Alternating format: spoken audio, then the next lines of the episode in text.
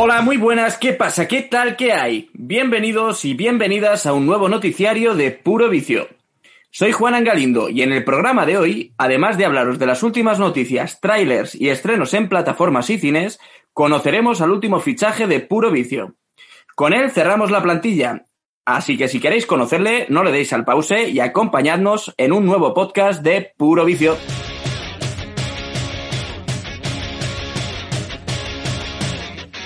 Puro Vicio, el mejor podcast de cine a tu servicio.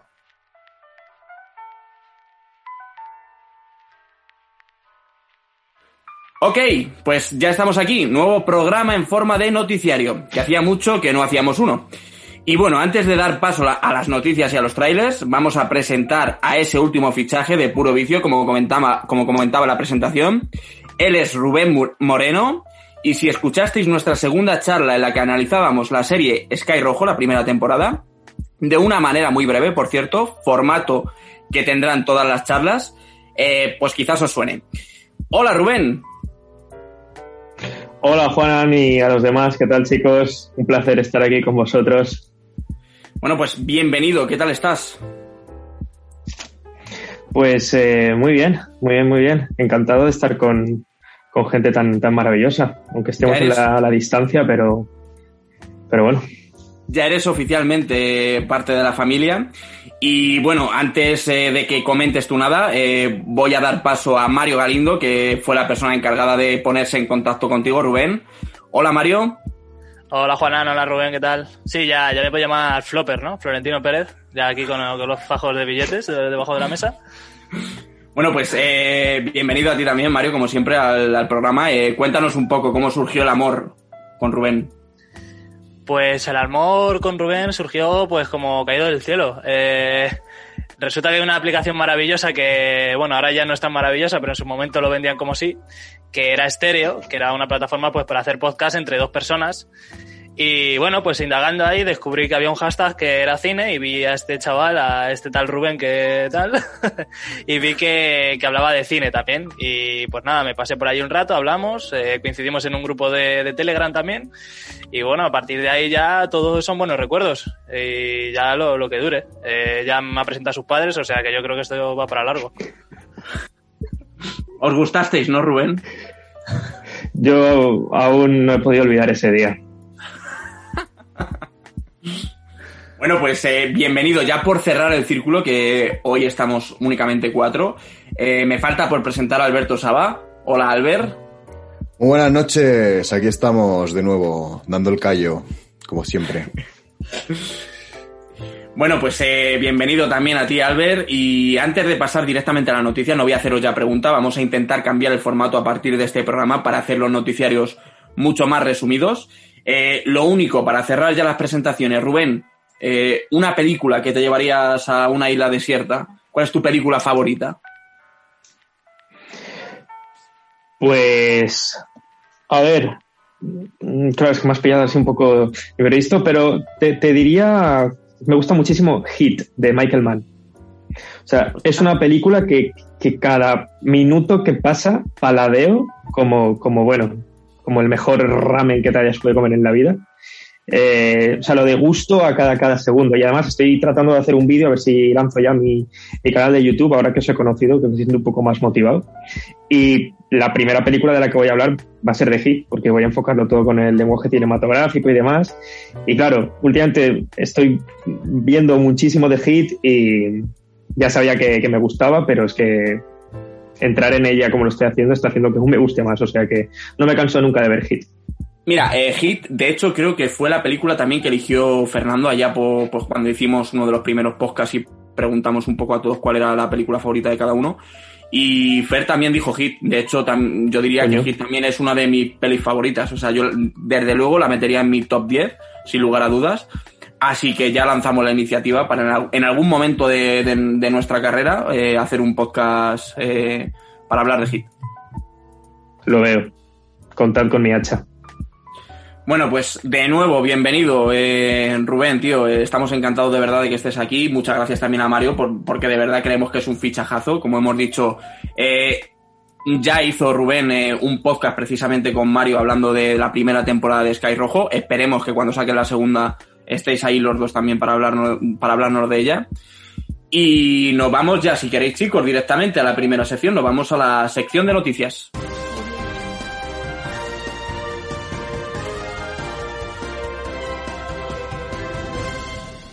Venga, pues eh, antes de pasar a las noticias, porque aunque la sección es, siempre decimos que es la sección de noticias, también hablamos de, de los trailers que hemos visto en los últimos días. Eh, contadme, chicos, qué trailers eh, nos traéis esta semana para hablarnos un poquito de ellos. ¿Quién empieza? Vamos a dar paso primero a Mario. Eh, venga, vale, pues os empiezo hablando de. Bueno, ya sabéis que ahora todo el universo cinematográfico de Marvel se está pasando a, temas series, porque ya con WandaVision se vio, se está viendo ahora con Winter Soldier.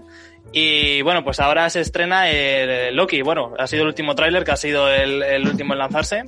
Y bueno, eh, un poco lo que hemos visto en este tráiler es la apariencia de, o sea, la, la, primera aparición de Owen Wilson en este eh, Marvel, que, que, que, no lo habíamos visto antes. Y bueno, eh, un poco donde se ambienta esta Loki, que ya lo pudimos ver en un teaser de, de 2020, pero en 2021 se ha reafirmado, eh, pues resulta que son los acontecimientos que ocurrieron en 2012 después de, del robo del Tesseracto por parte de, de Loki y donde acaba, ¿no? Eh, acaba en TVA, que es Time Variance Agency o Agencia de Variación del Tiempo. Y bueno, lo, lo, próximo que sabemos que el 11 de junio de 2021 se estrena, coincidiendo casi con el final de Winter Soldier, un, un mes después, y que aparte de eso también cuenta con uno de los guionistas principales de Ricky Morty eh, para su para, para la serie. Y aparte de eso, también me da la sensación, y por lo que he visto, eh, cambia bastante lo que es la ambientación otra vez de lo, de lo que es Marvel, quizás la más costumbrista, lo más, más cercano a Marvel eh, fue Winter Soldier, esta también parece que va por otros derroteros, eh, personajes nuevos, eh, nada, hay golpes, evidentemente, porque Marvel tiene que haber acción, pero va por otro lado completamente diferente. Así que ese es el primer eh, tráiler que hemos visto esta semana. Bueno, pues eh, bueno, a mí, yo he visto el tráiler también, me ha gustado Owen Wilson, que a mí es un tío que no sé por qué le cae mal a todo el mundo, pero bueno, a mí es un tío que me, que me cae siempre simpático. Y me ha, llamado la atención los colores eh, de, del tráiler, sobre todo, que hace un poco como hincapié quizás a las gemas del infinito, ¿no? Hay mucho, están todos los colores ahí, está que si el amarillo, el verde, el rojo también hay bastante blanco porque él sale entra como preso como una institución mental. Me ha recordado un poco al tema de iluminación de, Joker de 2019 cogiéndolo con, pinzas. Pero sí que es verdad que me da la sensación de que cuando él está preso me recuerda mucho la, la, las escenas finales de Joker de Todd Phillips eh, con esos uniformes blancos las paredes blancas eh, sitios un poco claustrofóbicos. Pero sí hay una cantidad muy variada de colores. Eh, puede ser que haga referencia a la gema del infinito. Pero recordemos que todo esto es justo en mitad de la primera película de Los Vengadores. O sea que no ha pasado nada de Ultron, ni Thanos, ni el chasquido, ni absolutamente nada. Así uh -huh. que veremos por dónde sale. Tiene pinta, por esto de Time Variance Agency, agencia de variación del tiempo, a tema multiverso, o, pero bueno, esto siempre se dice. Pero, pero sí, tiene la sensación de que eh, Owen Wilson, por lo poco que se ve, controla el pasado o sabe el pasado y el futuro de Loki. Entonces, mmm, hasta ahí podemos leer. Veremos a ver qué sale, ya digo, el, el 11 de junio de, de, este año. Albert y Rubén, ¿tenéis ganas de esta Loki? Que vosotros sois muy fan de Marvel. Pues sí, yo la verdad, porque estoy con las series de Marvel, debo decir que me he subido al carro casi que sin querer, porque cuando acabó Endgame yo dije, venga, chao, hasta luego, ya he tenido suficiente. Me ha gustado mucho, pero sentía un, un cierre muy grande y dije, a mí me va a costar mucho entrar. Pero al final me puse a ver WandaVision, me, me gustó mucho, ahora estoy viendo Falcon and the Winter Soldier y claro, pues me, me voy a ver Loki, me la voy a disfrutar como, como el que más. Eh, a mí me pasa, a mí me pasó que cuando terminé en game me pasó un poco lo contrario a Rubén. Eh, yo cuando terminé de ver en game dije, Dios, necesito ver más de esta mierda. Y entonces, pues yo todas las series y todo lo que venga de Marvel las, las estoy recibiendo con los brazos eh, abiertísimos. También tengo que decir que Loki no es precisamente de las que más hype eh, me generan. Eh, tengo más hype por otras cosas. Más por Spider-Man 3 y por los Eternos y demás. Pero vamos, que... O sea, si, si de momento las series de Marvel no me han decepcionado, porque con Falcon pensaba que a lo mejor podría pasar y no ha pasado, yo me voy a comer todo lo que Marvel me ponga aquí en la, en, la palmita de la mano y me lo voy a comer muy gustosamente. Y sí que tengo ganas, sí. Genial, yo, yo por acabar, eh, a mí realmente de, de las series que, está preparando Marvel, quizás o que ya ha preparado, o sea, tanto WandaVision como esta de Falcon and the Winter Soldier, la única que me llamó la atención cuando se confirmó era esta de Loki. Y viendo el tráiler el tráiler me reafirmo. Así que bueno, eh, cerramos Loki. Mario, eh, ¿qué otro tráiler tienes por ahí preparado? Pues eh, si estábamos en Marvel, ahora pasamos a alguien que tuvo mucho que ver con DC, que es nuestro colega Zack Snyder, odiado y querido a partes iguales. En mi caso, me. No voy a decir que ni le quiero ni que le odio, pero me. Voy a decirme. Eh, bueno, pero, pero está haciendo algo interesante que a mí es lo que, lo que valoro de Zack Snyder y me parece que es un gran acierto, que es salirse ya de una vez por todas de DC y centrarse en cosas que le funcionaron y que sabe hacer bien, como las pelis de zombies. Eh, este, esta vez hemos tenido un tráiler de, de Army of the Dead, en el que, bueno, pues eh, que sabemos que se estrena el día 21 de mayo en Netflix, aquí en España.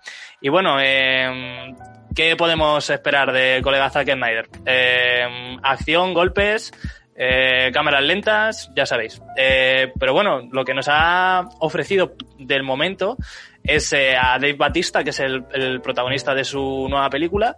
Eh, y bueno, eh, bizarradas, eh, muchas bizarradas. Toda esta acción se, se desarrolla en, en, Los Ángeles, perdón, en, Las Vegas, en un futuro inmediato, o sea, mañana mismo podría ser. Y nada, hemos visto a Dave Batista, que es un tío muy fuerte, con gente también del estilo, hay una chica y otro, otro, un par de soldados más, que hacen frente a un ejército de, de zombies.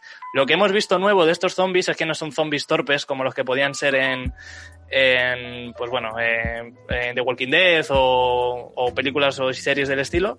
Y es más, son eh, zombies que se agrupan, zombies que son más inteligentes, que saben combatir, o sea, eh, zombies que casi son orcos, para mi gusto. Y bueno, por último, lo que hemos visto que también hay eh, animales que se convierten en zombies. Y bueno, pues para hacer un poco referencia a Mike Tyson y a toda esta gente que vive en Las Vegas y que se pasa mucho con los excesos, hemos visto un, tigre, un tigre blanco, eh, zombie.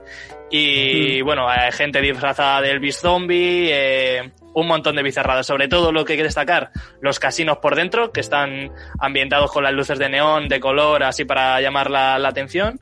Y que nada, que es, no esperéis un drama, que esperéis aquí acción, golpes, eh, película poco sesuda, pero muy, que entra, entra muy fácil y, y tiene buena pinta. Así que guay por el Tito Zack. Sí, eh, además parece como la secuela un poco espiritual, digamos, de, del Amanecer de los Muertos, que ya sabemos que, que bueno, pues quien conozca un poco a Zack Snyder eh, empezó, eh, de hecho su ópera prima fue El Amanecer de los Muertos, y vuelve al mundo de los zombies para hacer esta película. Y, por ejemplo, a mí David eh, Dave Bautista, eh, que es ahora como, como le llaman, o sea, se llama por, por no, le llaman David Batista, como le llamábamos aquí en España, eh, a mí es un actor que me gusta, porque lo hemos visto en, bueno, aparte de en Spectre y en Blade Runner 2049, ha hecho muchas películas como personaje secundario. Esta es la primera película que tiene como personaje principal, podríamos decir, al menos que yo conozca. Y bueno, también estamos un poco a la espera de Dune. No sé si habéis visto vosotros el tráiler, eh, Albert y Rubén, y qué podéis eh, decir un poco. Mm, yo no he visto el tráiler de, de, Army of the Dead, si te soy sincero, pero porque no me gusta ver trailers en general. Bien. o sea, Bien. Por, por, lo general, por lo general solamente veo el tráiler si tengo muchas ganas de ver la peli, pero. Y si, y si tiene noticiario eh, al día siguiente. También, si tengo noticiario lo veo. pero las pelis me gusta eh, llegar, con perdón de la expresión, completamente virgen a, a verla. Es, uh -huh. no sé. Y además encima ahora los trailers para mí eh, cada vez cuentan más de lo que me gustaría. Sí. Rubén. Yo es que con, con este tipo de, de pelis eh, no, no, me afecta tanto ver el tráiler por el tema de spoilers, porque al fin y al cabo una peli de zombies, eh, claro, a lo mejor que se que salga un tigre blanco zombie como, no sé, como el as de la manga del tráiler en plan, eh, y además tenemos tigres zombies. Dices, eh, hostia, pues, pues bueno, pues merci. O sea, a lo mejor no, no, no sé, no me afecta, no me afecta saberlo. Igualmente Resident Evil ya en la primera, la de Paul eh, W.S. Anderson, no, que a veces me confundo con Paul Thomas Anderson, pobres, nada que ver. eh, cuando salió la primera ya, ya metió ahí a los perretes a los perretes zombies eh, Y cuando he visto el tráiler hoy decía, coño, hostia, qué, recuerdos, ¿no? Pero bueno, es, es la, la versión, la versión renovada, ¿no? De esa idea. Y espero en esta película que, que se haya rebajado un poco el tema seriedad, ¿no? Que el tío, después de haber hecho tanto, tanto cine de superhéroes tan así, tan, tan espiritual, que a ver si saca un poco su vena gamberra y, y lo pasamos bien en esta, en esta peli. Ojalá sea un poquito más de cachondeo también. Sí, yo creo que sí. Bueno, pues eh, no, no tienes nada más, ¿no, Mario? Nada más. Que Dios me libre. Venga, pues eh, ¿quién es el siguiente? Albert, por ejemplo. ¿Qué trailers tienes tú preparados? Venga, pues, pues. eh, Venga, pues hablando de. hablando de trailers. eh, estábamos tanto con Marvel como con DC. Hemos, bueno, con Marvel y Zack Snyder, que para mí ya Zack Snyder es DC prácticamente. Y continuamos un poco con DC. Y es que ha salido el tráiler de El Escuadrón Suicida, el nuevo reboot o remake o como se quiera llamar, que la primera se llamaba Suicide Squad y esta se llama The Suicide Squad. Es un poco, bueno. Eh, yo no sé muy bien cuál es aquí mm, la intención que tiene DC. No sé si esto es como una especie de reinicio del Escuadrón Suicida o realmente va a ser como una cosa. Peli independiente, ¿no? Yo creo, yo creo que tiene pinta de peli independiente. Sí, la cosa es que vuelve a salir Margot Robbie como, como Harley Quinn, lo cual hace pues que lo relacionemos directamente con, con la película de David Ayer. Pero no sé muy bien cuáles son las intenciones aquí. Lo que tengo clarísimo es que me gusta muchísimo más el tono de esta Suicide Squad. Creo que James Gunn ha sido un aciertazo como director, porque mm, el Escuadrón Suicida no dejan de ser unos guardianes de la galaxia un poco más de andar por casa, rollo eh, gente forajida que se junta para salvar el mundo, aunque no sea, sin ser ellos nada de eso. Y, y me parece bien, me parece muy guay la, la elección y sobre todo pues que le viene súper bien ese tono gamberro y macarra eh, al que nos tiene acostumbrados James Gunn. Y pues yo no tengo nada más que decir que me ha encantado el tráiler, la verdad. Sobre todo el hombre, el hombre tiburón. Que Sylvester Stallone. Yo secundo todo lo que has dicho, ¿eh? Me- tengo muchas ganas también de verla. Mario y Rubén, ¿algo que añadir? Pues, eh, a ver, hay grandes esperanzas puestas con esta peli, la verdad. También es verdad que, que después de ver Escuadrón Suicida de 2017, cualquier cosa es bienvenida. Entonces, eh, sí, creo que James Gunn era, era el tío adecuado para esto. Eh, me hace también mucha gracia eh, el Shark, eh, bueno, es que no me acuerdo, el hombre tiburón, ¿no? Es que no me acuerdo cómo se llama. Eh, y bueno, por ahí también está John Cena, o sea que es un casting variopinto que es lo que le pega a este tipo de película, en plan gente cada uno de su padre y de su madre. Y bien, bien, o sea, también le tengo ganas y veremos a ver qué sale de esto, tiene buena pinta. ¿Es posible que se anunciase el tráiler como James Gunn, el creador de Los Guardianes de la Galaxia? Sí, Sí, claro, es, es- es curioso, ¿no? O sea, ahora lo está pensando y claro, es como el estudio del estudio de la competencia viene, pues bueno, pues la, la competencia. No sabía, no me Pero había fijado yo en ese detalle. Sí, no, a ver, claro, es que el reclamo eh, básico para que la gente diga, coño, esta película puede ser guay, es que este hombre juntó Guardianes de la Galaxia. Genial. Bueno, pues el tráiler este además eh, lleva bastante, lleva un par de semanas, si mal no recuerdo, además en, en las redes, o sea que yo creo que está todo dicho, eh, lo habrá visto todo el mundo. Eh, ¿Qué más tenemos? Pues a ver, también tenemos tráiler de Despierta la Furia o Wrath of Man, que se llama en, en Estados Unidos. Ya lo siento por mi pronunciación de inglés, ¿eh? Y es un poco la, la vuelta de Guy Ritchie, que ya le tuvimos eh, el año pasado con, con Gentleman, que yo todavía no he podido, no he tenido ocasión de, verla, pero bueno, eh, vosotros me confirmáis que es un, que está muy bien y yo me fío de vuestro criterio. y entonces, pues, esta, eh, por lo que se ve en el tráiler, bueno, aparte de que vuelve Jason Statham otra vez, eh, con Guy Ritchie, que ya es prácticamente actor fetiche de, Guy Ritchie. Eh, pues eso. La, la película trata de un hombre así un poco frío y misterioso que trabaja eh, pues, en una empresa de camiones blindados y que se encarga pues de mover mucha mucha manduca y al final pues pues el hombre pues se acaba metiendo en líos. Y mm, más o menos sí que vemos un poco el estilo de Guy Ritchie reflejado en el tráiler, con esos montajes tan, tan frenéticos y tan rítmicos que van, el montaje va muy subordinado al ritmo de la música, que eso también me mola mucho, de Guy Ritchie. Y, pero sí que tiene pinta de ser ya eh, una peli de acción pura y dura, más que, más que ese rollo comedia negra que suelen tener las películas de Guy Ritchie. Y no sé, a mí me, a mí me atrae bastante y mencionar que se estrena el 7 de mayo. Así que lo tenemos a la vuelta de la esquina este estreno además. Sí. Bueno, a ver, yo todo lo que haga Guy Ritchie me lo voy a tragar, me guste más o me guste menos, como fue el caso de, del Rey Arturo, que se llevó muchísimas críticas, pero bueno, a mí no me, me pareció una película entretenida, es verdad que no es la mejor película de Guy Ritchie ni mucho menos, pero a mí es un tío, es un director que me gusta. Además, eh, una de las noticias que pusimos en Instagram, que era la posible incorporación de David Beckham eh, al elenco de, mm, de Peaky Blinders. Eh, David Beckham ha participado en un par de sus películas, en The Gentleman, de hecho, creo que participa. Y es, una, es, es un director que al final tira mucho, pues eso, de actores ingleses, le gusta mucho, pues al final, lo patrio, digamos. A mí es un tío que me gusta. No sé si tenéis que añadir algo. Bueno, pues como habéis dicho que no, me habéis negado porque yo os estoy viendo, pero los oyentes seguramente no, no tienen idea de que me estáis negando con la cabeza. Eh, ya le cedo el turno a Rubén que nos cuente un poco los trailers que, que se ha puesto él y de los que nos va, a hablar. Pues yo os traigo Jupiter's Legacy, que debo decir que en cuanto vi el tráiler la primera vez me pensaba que era el tráiler de una peli. Y, es una serie. O sea, tiene... Tú lo ves así de primeras y, te piensas que, que, sí, que parece, parece una película.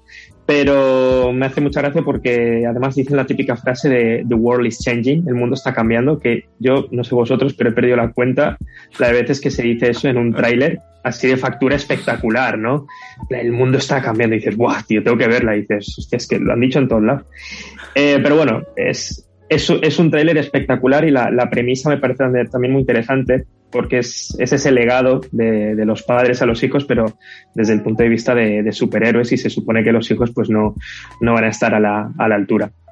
Y viene todo de, la mano de Mark Millar, es el de donde se basa la, la serie, que bueno, es el que ha hecho Kikas o Kingsman, bueno, no el que ha hecho, sino las obras que ha creado que luego se han adaptado, o incluso el cómic de, de, Civil War. O sea que Mark Millar es un, es un grande dentro de, del cómic y, y, debo decir que las adaptaciones que han hecho de él siempre han sido bastante interesantes.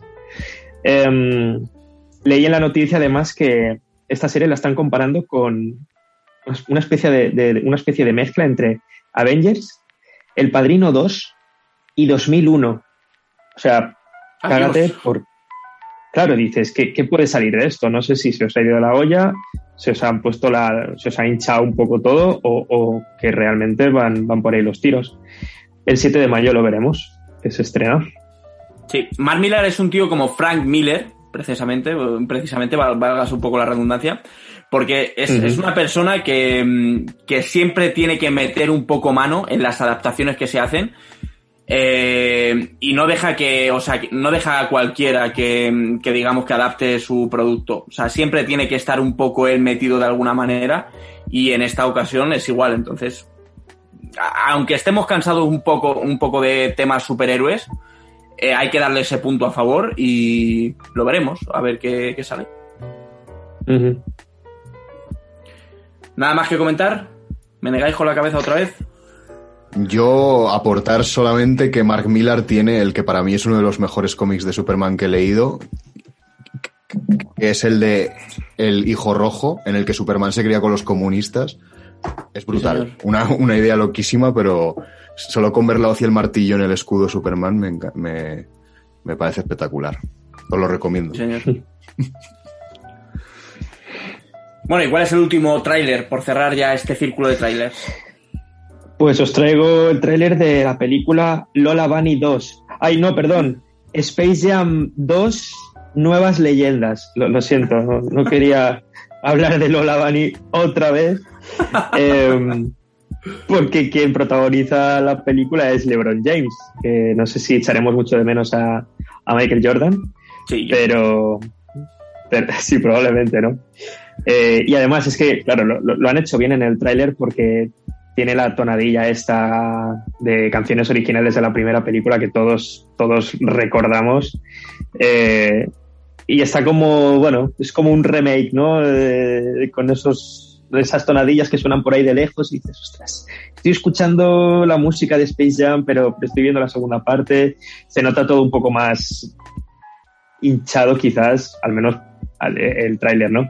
Pero me ha dado la sensación de estar viendo una especie de Ready Player One, porque es que no solo salen personajes así típicos de los Looney Tunes, sino que sale por ahí corriendo el gigante de hierro.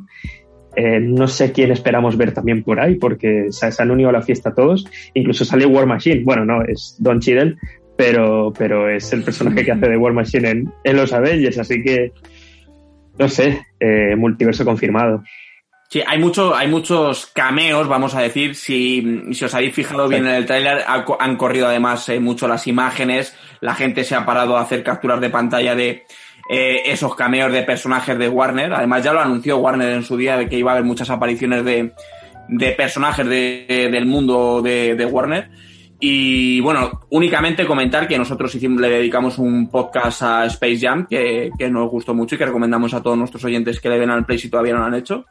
Y bueno, lo que dijimos en su día, porque comentamos un poco también eh, la sinopsis de, de, de, de Space Jam 2, que es lo que vemos también en, en este tráiler. Y pues tenemos ganas, entre comillas, por, porque nos causa un poco de, de no sé cómo explicarlo, de... mm,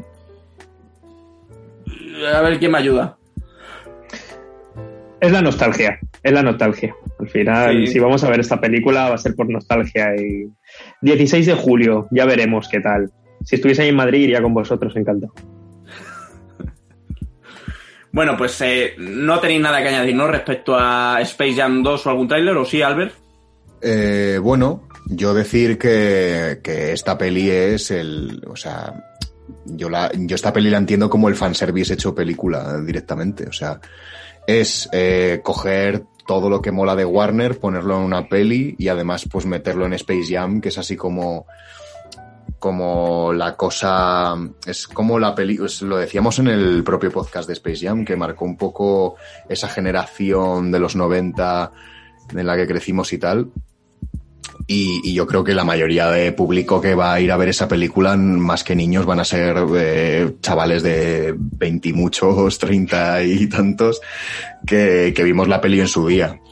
Y pues hay ganas, no te voy a mentir, hay ganas de, hay ganas de verla, a ver qué coño se les ha ocurrido. Y como último apunte, no os hagáis pajas con furros, coño. y ya está. Yo lo único que iba a decir de, de esta peli es que mm, yo creo que es un producto cíclico y cada, no sé, cada 30 años a lo mejor sacarán una peli de, de este estilo, porque al final creo que es un producto generacional, ¿no? Porque a nosotros tenemos en mucha estima a Michael Jordan, pero los chavales que le gusta la NBA ahora, sobre todo en Estados Unidos, tienen en mucha estima a LeBron James y siempre se ha comparado y a lo mejor dentro de os- otros 30 años sale alguien mejor que ellos o igual que ellos y también saldrá otra película igual. O sea, yo creo que es un producto inacabable, por así decirlo, y que siempre está, pues como dice Albert, yo creo que está a pie del fanservice. En cuanto haya una estrella de baloncesto que funcione y que sea igual de mediática que son estos dos, acabará saliendo otra película. Así que a lo mejor cuando tengamos 50 años nos también nos tenemos que reunir a ver Space Jam 3 con Antetokounmpo como próxima estrella de la NBA. Es verdad, puede, puede ser que pase un poco rollo Star Wars, ¿no? Sí, a nivel generacional, como decías, que al final, pues bueno, va, va de la mano, ¿no? Con el niño y el nieto y el padre al final. Sí, yo creo que sí, puede ser, puede ser. Pero vamos, estaremos pendientes y si nos gusta, quién sabe, si le dedicaremos un podcast o, un- bueno, una charla, no sabemos, Mm, ya veremos. Eh, bueno, pues eh, cerramos trailers, eh, pasamos a, a las noticias, digamos. Vamos a mantener el mismo orden. El primero ha sido Mario. Pues nada, a ver, os cuento. Noticia, más DC. Eh, arranca oficialmente el rodaje de Black Adam, eh, interpretado por Dwayne Johnson. Y esta vez más musculado que nunca, ¿eh? O sea, estos son titulares reales. Eh, bueno, es una película que ya se estaba gestando desde principios de los años 2000. En 2010 eh, llegó a manos de Dwayne Johnson, que aceptó, y finalmente así va a ser el 29 de julio de 2022 cuando salga esta Black Adam. ¿Qué podemos esperar de Black Adam? Que a mí me sonaba el personaje de Marvel y se confunden mucho porque hay un personaje de Marvel que se llama Black Adam y quería interpretarlo Zac Efron, o sea, hablaba de interpretarlo Zac Efron, pero hay un Black Adam de DC, que ese es el punto. Eh, y bueno, ¿quiénes están en este proyecto? Está Jaume Coles Serra, que es el director. Eh, de momento no le pongo cara, eh, después que nos diga Juan quién es. Eh, un director de fotografía, y esto para las películas de, superhéroes sobre todo es muy importante, nominado al Oscar, que es, eh, bueno, que, estuvo nominado por Joker. Eh, y luego, ¿qué más? sale una cara muy conocida que es Pierce Brosnan, que no me salía. Eh, ¿Qué más? Eh, esta, este, como ya digo, son 20 años que se lleva intentando sacar esta película y al final han conseguido que saliera a la luz, sobre todo se dio luz eh, verde por, por el éxito que tuvo Shazam, que son dos superhéroes que tienen bastante relación, eh, Black Adam y Shazam. Eh, y por poner en contexto quién es este Black Adam, pues es un villano. O sea, que Dwayne Johnson por primera vez interpreta al malo, que eso me gusta. Eh, que no es el, el, típico de, oh, se cae un edificio, el rascacielos, ahora tiene que saltar y salvar a su mujer, o ahora hay una falla de San Andrés, es un tío que no tiene dudas. No, pues ahora es malo. Eh, la diferencia, lo, lo, que se parece es un poco, tiene los mismos poderes que Superman, más o menos, es equiparable uh -huh. en cuanto a fuerza y demás, o sea que es personaje tocho y la diferencia es que él no tiene reglas y es como un superhéroe rollo rebelde y tal, o sea que se sale un poco de... de es como el Deathpool de, de DC en cuanto a actitud, luego sus, super, sus superpoderes son completamente diferentes. Así que nada, también es una peli que le tengo ganas, sobre todo por Dwayne Johnson, que ya sabéis que es el actor mejor pagado de, del mundo. Y pues el 29 de julio de 2022 estará ahí. Si sigue puro vicio, que espero que sí, muchos más años, estaremos ahí en primera fila para, para verla. Seguro que sí. Eh, bueno, a ver, yo por añadirle algo, eh, Shazam es una peli que yo he visto y de, dentro del universo además que ha creado DC, a mí me parece de las más, digamos, entretenidas, podemos decir. Es una película además que yo creo que puede ver todo el mundo. Eh, incluso, a ver, los niños eh, pues, también, aunque hay algún, los, el que hace del villano, que además es eh, Mark Strong, eh, tiene ahí su grupo de secuaces que dan un poco de miedillo, entonces tampoco voy a, decir que la pueda ver todo el mundo, porque si yo fuera pequeño seguramente me daría miedo. Pero claro, siendo una película eh, que va a protagonizar un villano, como decía Mario, eh, yo no sé si le van a dar ese tono también, digamos, de héroe, como pasa, por ejemplo, ha pasado con el Escuadrón Suicida u, u, otras películas que hemos visto a lo mejor de villanos, ¿no? Como puede ser también esta Loki, que hemos hablado de estas dos cosas eh, a lo largo del podcast. No sé. Di Mario. La, la, diferencia que hay un poco con este Black Adam es que va a ser eso, va a ser como un villano, pero no es el villano máximo, sino que es un tío como que busca un poco la reinserción, por así decirlo. En plan, él es malo, pero intenta ser bueno. Entonces, sí. es un poco a esto que se parecía con Loki, que Loki siempre ha sido el malo. Hay una peli en la que él solamente es el malo en Avengers, pero luego en, en Infinity War se ve que no es tan malo. O sea, es como que un tío que se mueve entre los dos mundos. Y mm. lo que me da miedo es que peque demasiado de que se vaya al lado de los buenos sabiendo que es un villano como tal. Es la un, el único temor que tengo de este proyecto. Y aparte que es DC haciendo mmm, hipersagas, que eso nunca lo terminé de comprender y que nunca me ha llamado la atención. Pero si se sale de lo normal, espero que les vaya bien. Yo es que realmente tampoco es el rumbo de DC en cuanto a esto que dices tú de, del universo que ha creado, eh, de, pues, porque al final pertenece al mundo del de, el, universo expandido que ha creado DC.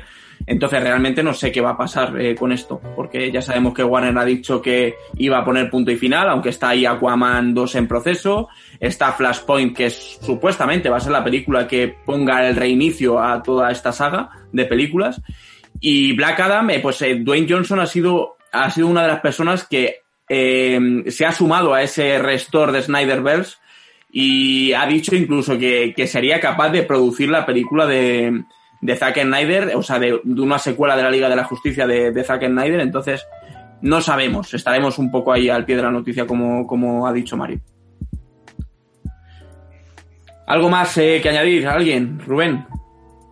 Yo es que con Dwayne Johnson, cuando habéis dicho que iba a ser eh, villano, no he podido evitar recordarme de la momia 2. Eh, increíble su papel. De CGI, de Eh, CGI, sí. De CGI, sí, sí, sí. Entonces yo espero que al menos supere un poco aquello que creo que es un poco difícil, pero esperemos que lo logre. Menudo río Sí. escorpión estaba hecho. Bueno, eh, ¿tienes algo más, eh, Mario, por ahí, en el tintero? De momento eso. Más noticias. ¿Quién seguía? Va, pues voy yo. Eh, yo tengo otra noticia de DC.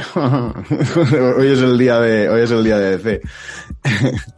Eh, yo traigo una noticia que a mí, pues, la verdad que, que no me sorprende porque ahora los, los multiversos están súper de moda.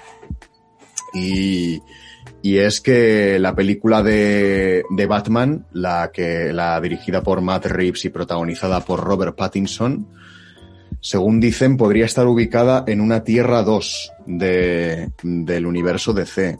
¿Esto qué significa? Pues que estaría ubicada en un universo aparte en la que pues Ben Affleck no es Batman, sino que lo es Robert Pattinson. O sea, un mundo mejor, vamos, en general. No. Suscribo eso. Y pues, pues mm, básicamente es un poco eso. Ya se había, por lo visto en las series del Arrowverse, que yo no sigo mucho, ya se había metido un poco, un poco la patita en lo que viene siendo el multiverso. Pero, pero bueno, pues esta noticia tampoco nos pilla de sorpresa, que os voy a decir. O sea, Marvel, Marvel ya lleva eh, tirando del hilo del multiverso desde que sacaron la peli de animación de Spider-Man. Y, van a seguir pues hasta que a, a ver cómo, cómo va el asunto, porque esto está un poco en pañales todavía, este concepto. Pero bueno, me parece una noticia interesante, porque además eh, nos da también un poco a entender que no va a tener tampoco ese tono ese tono de las películas del universo de Ben Affleck, sino que a lo mejor es un poco más oscurete. De hecho, no sé si recordáis que en el tráiler veíamos a un Batman un poco psicópata, podríamos decirlo. Y, y me gusta bastante ese concepto. También por añadir eh, que yo esto no lo sabía. También se está desarrollando una serie para HBO Max que comparte universo con esta peli y que servirá de precuela. Yo esto no lo sabía. Señor. Y que también va, va a estar Matt Reeves a los mandos de eso. Así que yo le, mm, yo le tengo bastantes ganas. Si esta peli de Batman hace que lo de Ben Affleck no valga, a mí me parece, me parece todo bien. Película que además, película que además, perdonar, eh, ha finalizado el rodaje hace poquito.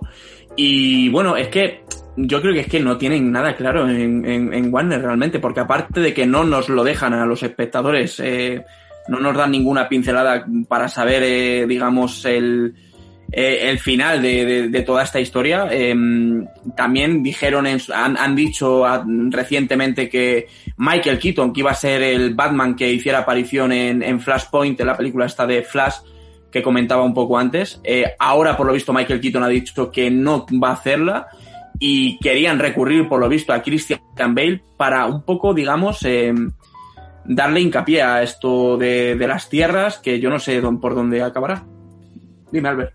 Yo creo que, que se están haciendo un poco la picha un lío, básicamente, porque, porque es, o sea, es eh, como hay ahora esta moda de cohesionar todas las pelis del mismo universo, eh, pues le están intentando dar algún tipo de explicación y así es como lo veo yo un poco esta noticia. Eh, al final están intentando dar un poco una explicación a algo que a lo mejor no debería tenerla. O sea, de hecho, en lo que son los cómics, eh, cualquiera que haya leído un poco de cómics sabe que hay muchos Batmans de diferentes autores, sabe que hay muchos Spider-Mans de diferentes autores y así pasa con todos los superhéroes. Y en los cómics es algo más normal y ahora pues en el cine como que parece que se le intenta buscar una coherencia y yo creo que tampoco, tampoco tendría por qué. Simplemente pues es otra peli de Batman con otro autor, punto. No tiene por qué suceder ni en el universo eh, Happy Flower, ni en Gotham 2, ni en nada. O sea, no sé. Por lo menos eso pienso yo, vamos. Sí, a ver si nos dejan algo claro de una vez por todas, porque a mí, desde luego que nos están haciendo la picha un lío, como has dicho, y nos van a volver locos. Al final todas las noticias van a tener que ver con todo esto. Y, joder, nunca pensé que lo iba a decir, pero a mí me cansa, sinceramente. Pero bueno, que ya veremos, a ver por dónde acaba. Primero hay que ver la película de Matt Reeves, que la tenemos todo, yo creo que muchas ganas. Y bueno, Rubén, ¿qué, qué noticia tienes tú? Pues yo una noticia que me, que me ha chocado bastante, la verdad, eh, sobre Steven Spielberg. Eh, no sé si os sonará Steven Spielberg. Sí, un poco. Ni puta idea. Vale. Es un guionista, ¿no? Pues De parece. Películas indie, algo, algo de eso me suena. Sí, exacto. Sí. El Creative Tandens Festival, sí. Eh, pues parece ser que se, se va a marcar un, un Juan Palomo, lo veremos en el 2022, porque va a hacer una peli de tintes autobiográficos la- y la va a dirigir, o sea, me ha dejado totalmente loco. Y el papel de su padre lo va a interpretar Paul Dano, que me parece un actorazo. Yo siempre que eh, digo Paul Dano, eh, no puedo evitar recordar eh, Pozos de Ambición de Paul Thomas Anderson y, y la escena de la iglesia, o bueno, o, o Prisioneros, pero, pero bueno. eh, o Pequeña Miss. Sunshine. O Pequeña Miss Sunshine. Sí, es que por lo general este hombre siempre, siempre lo hace muy bien. Y, y bueno, en el guion está Ian Watson, que a lo mejor así de primeras no suena, pero es el que escribió Inteligencia Artificial y no trabajaba con Spielberg desde entonces. Entonces, eh, bueno, mira, todo, todo va a quedar en casa, nunca mejor dicho esta vez. Y muchas ganas de ver esto porque, claro, eh, claro, Spielberg es- son de estos directores de los que se ha hablado tantísimo ya que con tantas autobiografías y tantos libros, tantas entrevistas, el documental en HBO que hicieron hace poco, y siempre ha sido muy sonado el tema de cómo le afectó el divorcio de sus padres eh, y cómo afectó eso en su carrera y cómo el- la relación entre padre e hijo siempre es un tema que, que puede resonar en alguna de sus películas. Entonces me resulta interesante el, el ver cómo puede eh, llegar a, a- a desarrollar ese tema para que los fans de, de Spielberg pues quizás puedan ahondar un poco más aún en, en sus películas, porque al final uno, uno escribe de lo, que, de lo que le ha pasado, de sus vivencias, y en este caso Spielberg, pues bueno, eh, con, con todo este tema me, me- me parece muy interesante. A ver qué tal lo hace Paul Done de, de, su, de su papá. Sí, a mí me resulta curioso porque parece como que está viendo que se está haciendo mayor y que la va a pinchar dentro de nada y ha dicho, antes de que dentro de 10 años haga cualquiera una, una biografía mía, un biopic mío, eh, me lo hago yo mismo y a tomar vientos. Total, total, total, puede ser, ¿eh? Mario, Eh, que esto me suena un poco a Dolor y Gloria, que ya hizo Almodóvar en 2019, que es un biopic.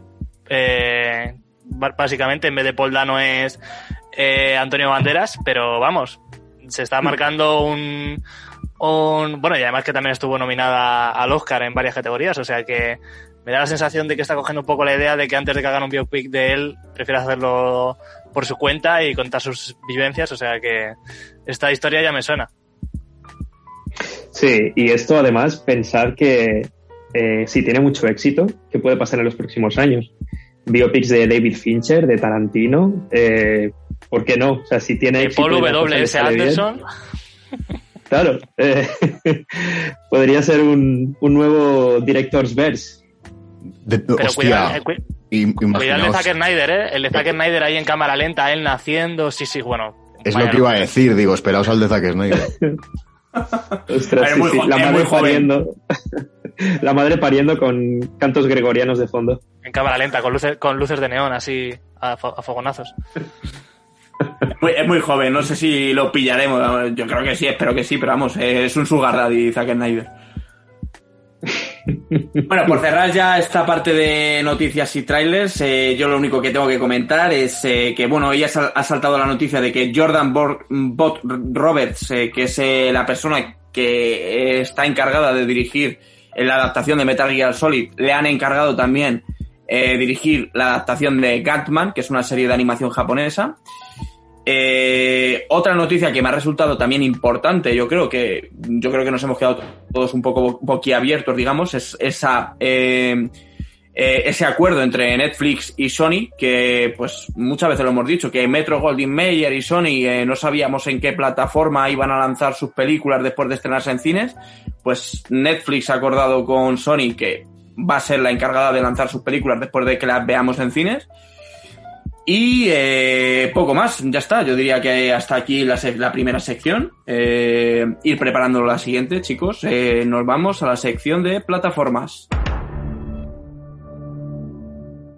Venga, pues mantenemos, si queréis, el mismo orden que hemos mantenido durante esta primera sección. Mario, cuéntanos, ¿qué nos traes? Pues os traigo Netflix, eh, tres cositas muy rápidas, cada una de su padre y de su madre. Eh, pero aquí hay gente que nos gustan a todos y lo hemos hablado muchas veces, así que buenas semanas para, para Netflix. La primera que quiero contaros es El Inocente, que es una serie española original de Netflix que está basada en una novela del mismo nombre de Harlan Coben, que no le pongo cara. Y bueno, que está protagonizada por Mario Casas, Aura Garrido, Alexandra Jiménez y José Coronado. O sea que un repartazo bastante interesante. Lo último que hizo Mario Casas lo hemos aplaudido y alabado aquí muchas veces y como, como es merecido. Así que ahora se pone la piel de, un chico de, que mata accidentalmente a otro en una fiesta y le caen nueve años en la cárcel. Y, y pues nada, eh, ocho episodios de 60 minutos, se, estre- se estrenan todos el 30 de abril, o sea que, que es una serie casi para vérsela en una tarde o en dos, como mucho. Y esa es la primera, El Inocente, 30 de abril, ocho episodios, 60 minutos. La segunda, eh, aquí hay una mujer que a todos nos encanta, o yo me atrevería a decir eso. Eh, Polizón, el 22 de abril. Eh, mezcla de thriller con eh, ciencia ficción, muy interesante lo, que propone y sale nuestra querida Toni Collette, o sea que hay que verla casi obligada. Y bueno, pues eh, bastante gente conocida, María Barnett, eh, está por ahí Anna Kendrick. Eh, pues bueno, simplemente sobre un nuevo La trama suena un poco Alien o a esta de Life, eh, que llega un nuevo integrante a esta nave, no todavía no se especifica si es un alien o es otro personaje, y pasan cosas malas, todo en una nave. Así que eh, voto positivo por esta peli también, porque sobre todo por Tony Colette. Eh, y por último, se estrena Monstruo el día 7 de mayo. Eh, una película muy cortita, una hora y 28 minutos. eh, película basada en un libro en la que, bueno, sale Jennifer Hudson, que la vimos en Cats, en el musical ese que no tuvo mucho éxito. Y el protagonista es Kelvin Harrison, que es uno de sus primeros papeles así importantes. Y bueno, que es un talentoso adolescente que está implicado en un robo que acabó en homicidio y tiene que demostrar su inocencia. Así que esas tres son las cosas más interesantes. Así que mucho cariño a Tony Colette y mucho cariño a Mario Casas. Apuntadas, apuntadísimas. Albert, O vamos con HBO. Eh, en HBO tenemos ni más ni menos que una serie nueva que se estrena el 11 de abril. De hecho, ya se ha estrenado. O por lo menos habrá, ha- habrá salido el primer episodio, por lo menos. Que se llama The Nevers. Que está creada, dirigida y coescrita por Josh Whedon, el ya famosísimo eh, director de Los Vengadores y la, la otra de, de la Liga de la Justicia, la, la, la guay no, la otra. Y aunque bueno, eh, ya por desgracia o no, no está al frente del proyecto por las acusaciones que ha habido sobre él, que son archiconocidas por todas, por todos. Y, y bueno, pues nada, eh, la serie se ambienta así en el siglo XIX y las protas son un grupo de mujeres a las que llaman las tocadas, las cuales pues cuentan con habilidades sobrenaturales y pues luchan contra, contra el mal. ¿Superhéroes? ¿Más superhéroes? Sí, más superhéroes. Aquí no paran los superhéroes. Y bueno, ese sería uno de los estrenillos. Luego, eh, recordar que el 29 de abril vuelve El cuento de la criada, temporada 4 ya, se dice pronto. Eh, que a mí, bueno, yo ya lo he dicho alguna vez, eh, me gustó mucho, mucho, mucho la primera temporada y luego lo demás para mí eh, deja bastante que desear, pero bueno, para los que sean fans de la serie, pues ahí la tienen. Y luego tenemos eh, también el 19 de abril Eh, esto no sé si es una peli o una serie ahora mismo. Se llama Mayor of Easttown, eh, en la cual eh, está protagonizada por Kate Winslet, eh, una de mis actrices favoritas, podría decir. En la, que- en la que da vida a una detective que investiga un asesinato en un pequeño pueblo. O sea que ahí la tenemos. Y, y bueno, también recordar que desde hace una semana está disponible el final de... Sí, voy a hacerlo. Vikings, la mejor puta serie, Vikingos. y de HBO tenemos poco más. Luego también eh, tengo un par de cocinas de Disney Plus que voy a mencionar súper rápido. Venga. Y es que, eh, bueno, como todos sabéis, eh, todos los viernes tenéis nuevo episodio de The Falcon and the, Wiltons- and the, and the Winter Soldier, que si por poco me sale. Y también tenemos nuevos capítulos de Solar Opposites, que es la serie esta de animación tan chuli hecha por Justin Roiland, uno de los creadores de Ricky Morty, que también tiene mucho ese rollo. Yo lo poco que he visto me parece muy simpática la serie, bastante chula. Para mí no... También es que las comparaciones son odiosas. eh, entonces yo la comparo con Ricky Morty y se me queda corta, pero está muy chula. Y también tenemos el estreno de Nomadland, que no sé si cuenta como estreno de Disney Plus, pero bueno, la vais a tener disponible a partir del 29, ¿no? 30 de abril. Y ya está. Y esos son todos los estrenicos de HBO y Disney. ¿Se puede hablar de Nomadland o no, no se puede hablar de Nomadland? Haremos una charlita, ¿no? En algún momento. Se la hará, sí, sí, sí, eso es lo que iba a decir Mario. No quería hacer spoiler, pero venga, vale. No, que todavía no la he visto, por favor, dadme tiempo. Yo tampoco la he visto todavía. Esperaremos a Disney Plus, a que la ponga. Rubén, y cerramos plataformas. Pues yo muy rápido os voy a hablar de Amazon Prime. Eh, la serie Dem se estrenó hace poco, el 9 de abril. Es una serie que si veis el tráiler os va a recordar mucho al rollito este de Jordan Peele, en plan Déjame salir. Eh, es una serie que se está ambientada en los años 50 sobre, bueno, una familia negra que se traslada a un barrio lleno de blancos. Bueno, todo un poco de batalla social, de clases.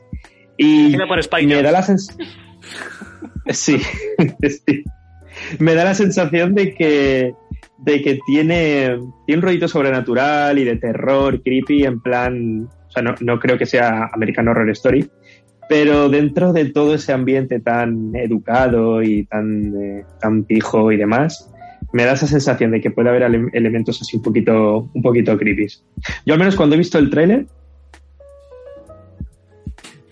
cuando, al menos cuando he visto el tráiler me, me, ha, me ha recordado o he hecho yo en mi cabeza una, una mezcla. Eh, adivina quién viene esta noche, no sé si os suena. ¿Qui- quién vi- mm, no, no, no la he visto. Ah, ah, vale, bueno, es, esta, es, es una película que me parece que es de los años 70 o por ahí, de, bueno, una, una chica eh, blanca de una familia bien adinerada y demás que, bueno, le presenta a sus padres a su pareja y es un, es un chico negro y la película con la comedia y con el buen rollo, pero habla de temas raciales eh, a saco. Eh, y me daba esa sensación de esa película junto con La Semilla del Diablo, ¿sabes? Este rollito de a plena luz del día, todo va bien y demás. Pues cuando veía la serie esta de Dem, que está ya en los 10 episodios en, en Prime, me daba esa sensación y, y no sé, pinta, pinta muy guay, pinta muy guay. Y, ¿Y qué más? Bueno, la serie está de animación Invencible, que lo está petando muchísimo, eh, que está hecha por eh, Robert Kirkman, que es el que hizo el cómic de, de Walking Dead. Y bueno, cada viernes están estrenando episodios y hoy me empezó a verla. Tiene un rollito así muy, muy de voice, que está, está muy, de, muy de moda. Y, y bueno, y ahí están, cada viernes. Sí, señor. Bueno, yo, yo estoy esperando con ganas este capi- esta semana se estrena el capítulo número 6. No recuerdo si eran ocho capítulos los que va a tener esta primera temporada, exactamente, pero bueno. Yo estoy muy pendiente de esta serie, la verdad es que me ha sorprendido gratamente, a pesar de la animación noventera que parece que tiene así un poco en plan eh, como la que hacía DC en los años 90. Yo también me la estoy viendo semana a semana y me está gustando. Y bueno, tema de la animación, pues tampoco le creo que sea un, un- un negativo. Es, es de- No. Yo creo que es de valor que, que se haga ese tipo de animación ahora con la cantidad de técnicas que hay de, de animación, que, sepa, que, que ni siquiera es 3D, es 2D. Sí, me recuerda un poco a 10, a series de ese estilo. Pero bueno, yo creo que funciona. Y aparte que esto, esta serie ya la, bueno, os la dije yo hace, ¿cuánto fue? Hace ya un par de semanas, eh, porque sale el JK Simons, que le pone la voz a uno de los personajes. Eh, y aparte la cara, a pesar del pelo que tiene, se nota que es JK Simons y tiene un rollito muy chulo. O sea, que la gente que no se, haya- no se haya acercado todavía Invencible por los estigmas de la animación, que la vea porque le va a gustar seguro. Bueno, y el prota es el, el- el chico este que ahora no me acuerdo cómo se llama, em, el de Minari de Walking Dead, precisamente, el chino. Steve eh, Yeun, ¿no? Este. Steve Yeun, eso es, eso es. Sí, sí. Sí, señor. Bueno, chicos, pues genial, hasta aquí la sección de plataformas. Eh, ¿Tenéis preparado todo para la próxima, para la sección de cines? Vamos a ello. A tope.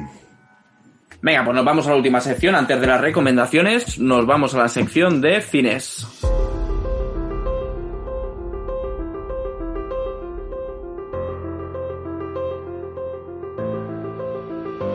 Venga, pues entramos en la recta final del programa. Eh, ya solamente nos queda hablar de los estrenos en cines, eh, tanto de esta semana como de las próximas, de las venideras. Eh, vamos a seguir como hemos mantenido el orden en- en, a lo largo del programa. Empieza a hablarnos Mario Galindo del, primer estreno que, viene esta semana, además, creo. Pues sí, esta semana, eh, 16 de abril, este viernes, se estrena Una joven prometedora. Y por unas cosas o por otras, eh, varias gente de las que está aquí lo hemos visto en versión original. Eh, una joven prometedora nominada a cinco premios Oscar. Eh, para mi gusto, eh, los cinco son bastante importantes, quizás de, lo- de los más representativos de, lo- de los Oscar. Está nominada a Mejor Película, Mejor Dirección, Mejor Actriz Principal, Mejor Guión Original y Mejor Montaje. O sea que tiene nominaciones bastante interesantes, una de, las claras favoritas. Eh, nada, de Reino Unido, eh, esta, esta producción, eh, dirección Emerald Fennel. eh, Debut, además, ¿no? Debut de Emerald Fennel, correcto. Y bueno, las caras más conocidas, Karen Mulligan, que está nominada a Mejor Actriz, como digo, eh, es la clara favorita para llevárselo este año, aunque para mi gusto prefiero que se lo lleve Frances. Eh, en esta película no hay caras mucho más conocidas, o sea, hay caras conocidas, pero no tanto como la de Karen Mulligan. Eh, acompañan, la acompañan eh, Burnham, Alison Brie y Connie Britton, entre otra gente. Y bueno, es un poco una coproducción entre Reino Unido y Estados Unidos porque también está como productora Margot Robbie. O sea que mm, aquí hay gente muy importante metida y bueno, está bastante bien.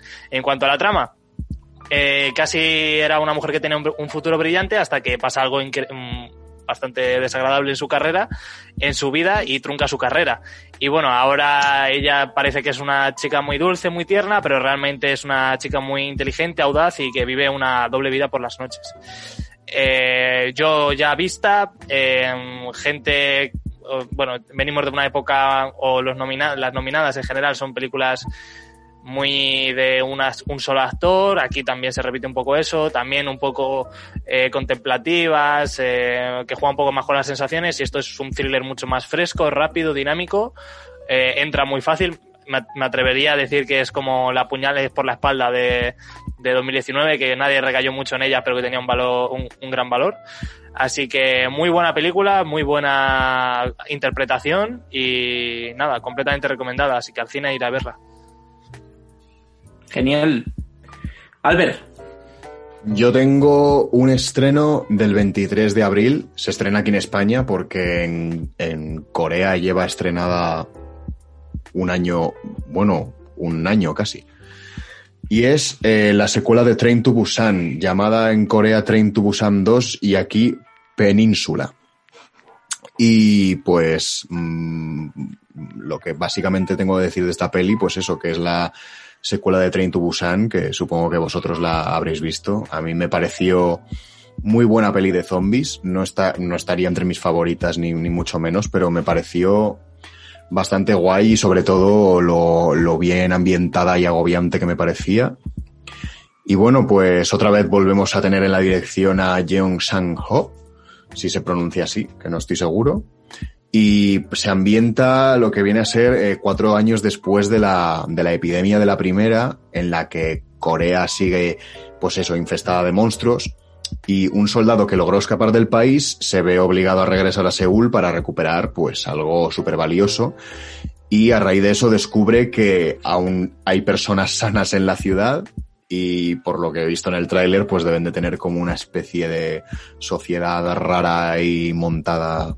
No sé, tiene mm, bastante chicha la peli. Yo creo que puede salir algo interesante, aunque las críticas no la ponen súper bien tampoco, por lo que he podido leer por ahí. Pero bueno, yo, a mí me atrae el asunto, tengo ganas de verla y siempre, pues lo que sean zombies y, y sangre y, Asiati- y asiáticos. y asiáticos, eh, a mí, a mí me encanta. O sea, que seguramente la vaya a ver al cine.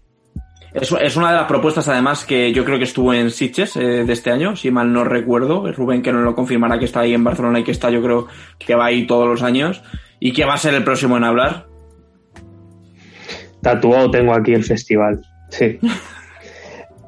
Eh, bueno, pues mira, por, por hilarlo un poco con lo que decías, si te gustan eh, la sangre, las hostias, los asiáticos, pues se estrena el 16 eh, de abril Mortal Kombat y ahí vas a tener un poquito de eso. Eh, Justo, eh, justo con, perdona, eh, con haciéndole competencia a una joven prometedora. sí, eh, dos películas muy similares además, porque al final lo- los tíos los tíos salen mal parados y, en, las, en las dos.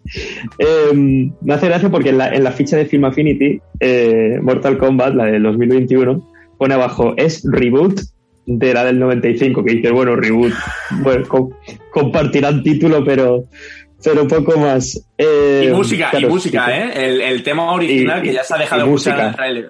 Sí, es así como un Es- remix que hacen. Sí, sí, sí, sí. Bueno, volvemos un poco con el rollito este de Space Jam 2, ¿no? A lo mejor es también generacional. Eh, Mortal Kombat puede que lo veamos cuando tengamos 80 años, Mortal Kombat 19, eh, y, y esto irá, irá viniendo cada, cada dos por tres si esta tiene éxito. La dirige además un australiano que es, se llama Simon McBoy, que, que no ha dirigido nada, o sea, es, es su debut, y, y produce James Wan, que esto sí que me ha dejado un poco loco, porque si veis el tráiler eh, hay, hay un poquito de gore y demás. Y bueno, James Wan hizo eh, Saw, así que puede que por ahí veamos, veamos un poquito de vísceras. Eh, por cierto, sí, dato curioso. En YouTube el tráiler de Mortal Kombat tiene 11 millones de, de visitas desde hace nada, un- menos de un mes. O sea que hay mucha, mucha expectación por verlas. Aquí la veremos solo en, en cines el 16 de abril, pero eh, me parece que en Estados Unidos se estrena también en, en HBO Max eh, simultáneamente. Sí, lo que pasa. Perdona, Mario, di. ¿También la, la, categorizamos como blockbuster o no? Ese segundo blockbuster Sí. después de, de Godzilla contra Kong. A ver, lo que pasa es que esto es un, va, centrado un público un poco, yo creo que más adulto, porque se supone que va a mantener la esencia de un poco de la saga de videojuegos, que quizás en un futuro hablaremos de ella, ya sabéis lo que digo. Y bueno, a mí me gusta lo que realmente me llama la atención de esta película, además de que, pues, eso que acabo de comentar de que han prometido que va a mantener esa esencia del videojuego, es eh, que en el elenco encontramos a Hiroyuki Sanada, que hace de Scorpion, que es un actor que pudimos ver eh, tanto en esta de 47 Ronin, que no sé, habéis- no sé si la habréis visto, que sale con Keanu, Keanu ¿no? Reeves. Eso es. Y en el último Samurai también, que tiene un personaje bastante relevante. Y sale también Joe Taslim, eh, que es eh, que haciendo de, Sub- de Sub-Zero, que es, eh, vamos, a mí me encanta, es uno de, vamos, se ha convertido en uno de mis fetiches dentro de las artes marciales, haciendo que sale en The Raid y en The Night Come For Us, eh, que son dos peliculones como la copa de un pino de hostias a punta tralla, y que recomiendo desde aquí ahora mismo a todos los que no, no la hayáis visto. Y, y me gusta por eso, porque han cogido a dos tíos eh, que están muy metidos dentro de, los, de las artes marciales y no sé, ya veremos, aunque el- es verdad, es verdad que este tipo de productos ya sabemos que no acaban en muy buen puerto, pero yo la iré a ver, porque yo soy fanático de la, de, de la saga de videojuegos y tengo ganas de verla. Yo también. Yo como fan de la saga de videojuegos espero que hagan algo más digno que eso que hicieron. O intentaron hacer en el 95. Maravilloso. Bueno, pues eh, chicos, eh, cerramos entonces ya la, la sección de estrenos en cines y nos vamos ya para cerrar el podcast con, con las recomendaciones. Aquí yo cedo el turno al primero que quiera hablar. Venga, ¿Quién pues empiezo yo. Venga, pues empiezo yo. Yo es que tampoco, últimamente tampoco he visto nada que me haya, wow, mega fascinado. Pero, pero sí que, sí que, sí que he estado viendo, he estado viendo, porque está súper de mega, súper ultra moda, eh, Ataque a los Titanes, y pues me la he empezado porque no la había visto.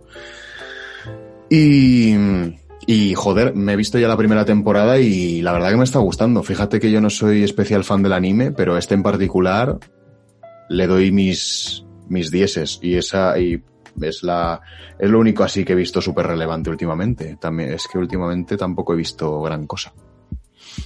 Shingeki no Kyojin. Esa mismo. Pues nada, os cuento yo. Eh, como ya sabéis, eh, la semana pasada se estrenó Druk o Another Round. Eh, entonces, bueno, eh, a Thomas Wittenberg, que habla mucho de él, pero siempre ha sido un director que me ha gustado mucho y ha hecho cosas como Celebración o La Caza que me parecen sublimes y que no tiene el reconocimiento que debería. Pues eh, he descubierto una peli que no sabía ni que era suya ni de su existencia, que se llama Kursk, del año 2018 dura casi dos horas y es una producción belga. Ya sabéis que él es danés, pero es una producción belga. Es de este movimiento de, de, de Lars von Trier y tal, ronda los 50 años. Eh, producción, coproducción bélgica y, y luxemburguesa y narra la tragedia del, del submarino nuclear ruso eh, Kursk, como su nombre indica. Y bueno, que está basado en hechos reales, que fue algo que pasó en los años 2000 y bueno, en el que una serie de, eh, de tripulantes del submarino se vieron eh, atrapados eh, durante días en, en las profundidades de- del mar. Y bueno, aparte de los actores, ya sabéis que de Thomas Wittenberg, excepto es- excepcionales eh, actuaciones como Matt Mikkelsen, no suele ser gente muy conocida en España. Pero bueno, sale Colin Firth, que hace de eh, un teniente estadounidense que quiere echar un cable y no le ayudan. Y bueno, no le dejan ayudar. Eh, muy chula. Eh, si os gusta pasar un rato ahí viendo gente sufriendo, bueno, o compadecerte de ellos, eh, muy buena película. Está en HBO y en Filmin, por si le queréis echar un ojo. Así que darle cariño a, a Thomas, que cada dos años está estrenando una peli y está pillando un ritmo bastante chulo. Genial. Rubén. Pues yo vi la semana pasada en Filmin eh, El monstruo de San Poli y creo que deberíais echarle un vistazo si queréis eh, acabar de ver algo y, y sentiros un poco sucios y... Comedia, comedia, comedia romántica, ¿no? Es Crazy Stupid Love 2, sí. Eh, yo debo decir que, que- que se, se- se me pegó el, el- el mal gusto porque es que todo Hamburgo está, está fotografiado así, ¿vale? Igual que el personaje, están todos borrachos, todos súper sucios, asquerosos y claro, es el retrato de un asesino en serie en los años 70, ¿vale? En una Alemania aún, eh, bueno, tratando de asimilar esa- esas cosillas que les pasó hace unos años.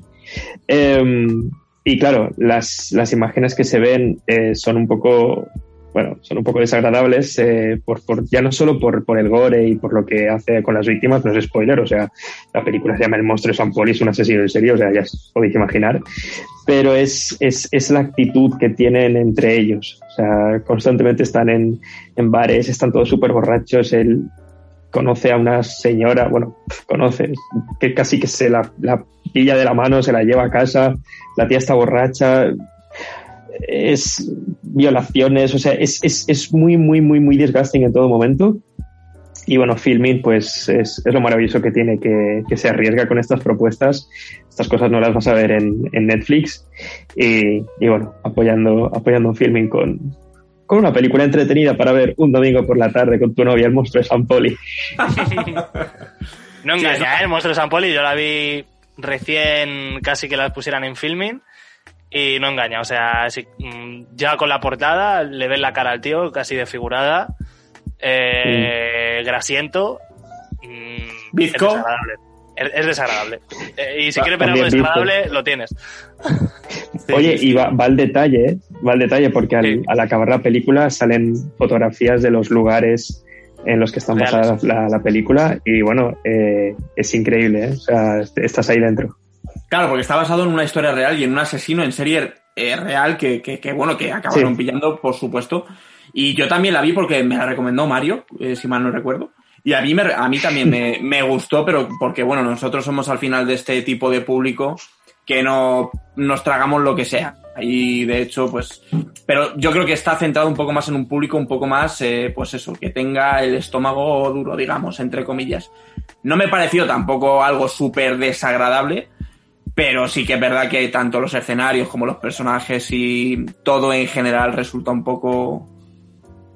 Asqueroso. Incómodo. Sí, sí, sí.